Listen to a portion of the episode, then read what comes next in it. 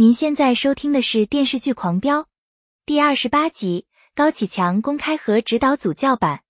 高启强得知指导组去尼罗村调查旧城改造项目，他大为恼火。指导组刚到京海的时候，他故意放出无关紧要的小鱼小虾给他们，可他们却不买账，继续追查下去。眼看就触及到高启强的利益，他让唐小虎弄出点大动静，让京海的百姓知道是他在做主。唐小虎立刻带人去执行。安心来路边摊吃肠粉。徐忠和几则慕名也来吃，他们不期而遇。徐忠趁机向安心咨询下一步的工作重点。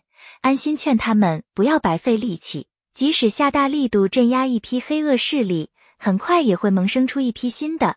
以往调查组都是这样的。几则看出安心还是不信任他们，徐忠明确讲明这次一定除根。安心透露，指导组入住的招待所门口多了一些商贩，显然是为了监视他们的一举一动。安心曾经和尼罗村村支书接触过，觉得他人很不错。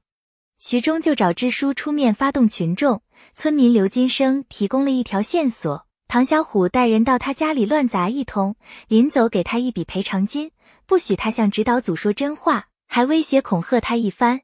刘金生听说唐小虎还带人去得罪过他们的村民家里闹事，最后他举报唐小虎杀人的事。两个月前，刘金生喝喜酒回来，他路过树林去方便，亲眼看到唐小虎让人把一个人活埋，他拍下来那一幕。徐忠担心高启强得到消息抢先行动，决定今晚就去现场挖出尸体，派人盯紧唐小虎和高启强的一举一动。刘金生记不清具体位置，几则只好让干警们分头在这片树林挖。干警们挖了一整夜，没有发现死者的尸体。刘金生借口那天喝多了，再加上天黑没看清楚，几则只好让大家扩大范围。徐忠坐镇指挥，他也一夜未眠，一早接到唐小虎买了单程去海南的机票。他的车十五分钟以后就到机场了。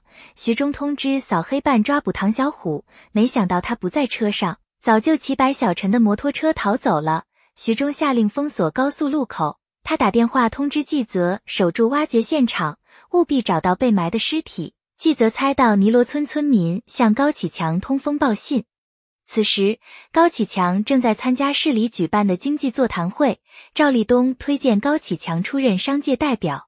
沙海集团董事长蒋天站出来反对，其他老板都弃权。高启强极力撇清和唐小虎的关系，蒋天对他反唇相讥。唐小虎骑摩托车来到火车站买票，被当场抓获。他拒不配合调查，还扬言天黑之前就会被放出去。几则带干警们挖了一天一夜，始终没有发现任何有价值的线索。眼看天就要黑了，天气预报傍晚有雷阵雨。村民们纷纷抗议，几则派人安抚他们的情绪。经过大家不懈努力，终于挖出一个麻袋，里面竟然是一只羊。干警再次询问刘金生，他交代故意诬陷唐小虎，指导组的成员才如梦方醒，他们中了高启强的圈套。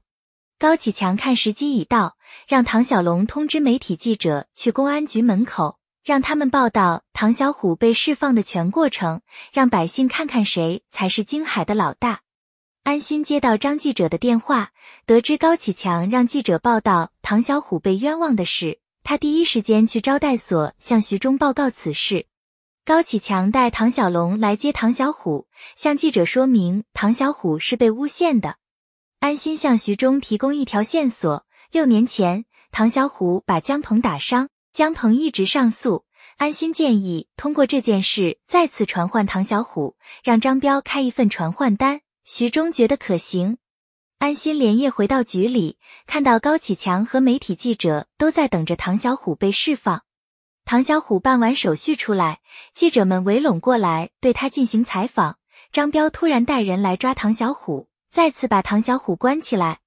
张彪担心安心把事情闹大不好收场，安心很清楚这件事的后果。六年前唐小虎打江鹏可以脱罪，现在一样不能治他的罪。安心只想关他一晚上，给指导组争取时间。记者们各自散去，高启强来收发室找热水，没想到安心在那里。高启强请安心去宋老板的店里吃晚饭，还把饭店清场。高启强随口问起安心和高启兰的感情进展，还透露高启兰二十一年前就开始喜欢安心。高启强劝安心和高启兰结婚，然后离开京海去世界上任何地方定居。安心觉得高启兰很好，可他已经习惯了一个人生活，而且他不会离开京海。高启强猜到安心给指导组支招了，猜测他很快会加入指导组。高启强担心自己早晚被抓，拜托安心照顾高启兰。安心腰疼老毛病又犯了，他来找高启兰看病。安心请他吃饺子，高启兰不喜欢吃饺子，可二十一年前大年夜安心给他的饺子最好吃。安心向他问起高启强的事，高启强从来不在高启兰面前说公司的事。安心劝他离开京海，去别的地方的医院工作。本系列音频由喜马拉雅小法师奇米整理制作，感谢您的收听。音频在多音字、英语以及专业术语方面可能会有不准确的情况。如您发现错误，欢迎指正。更多电视剧、电影详解音频，敬请订阅关注。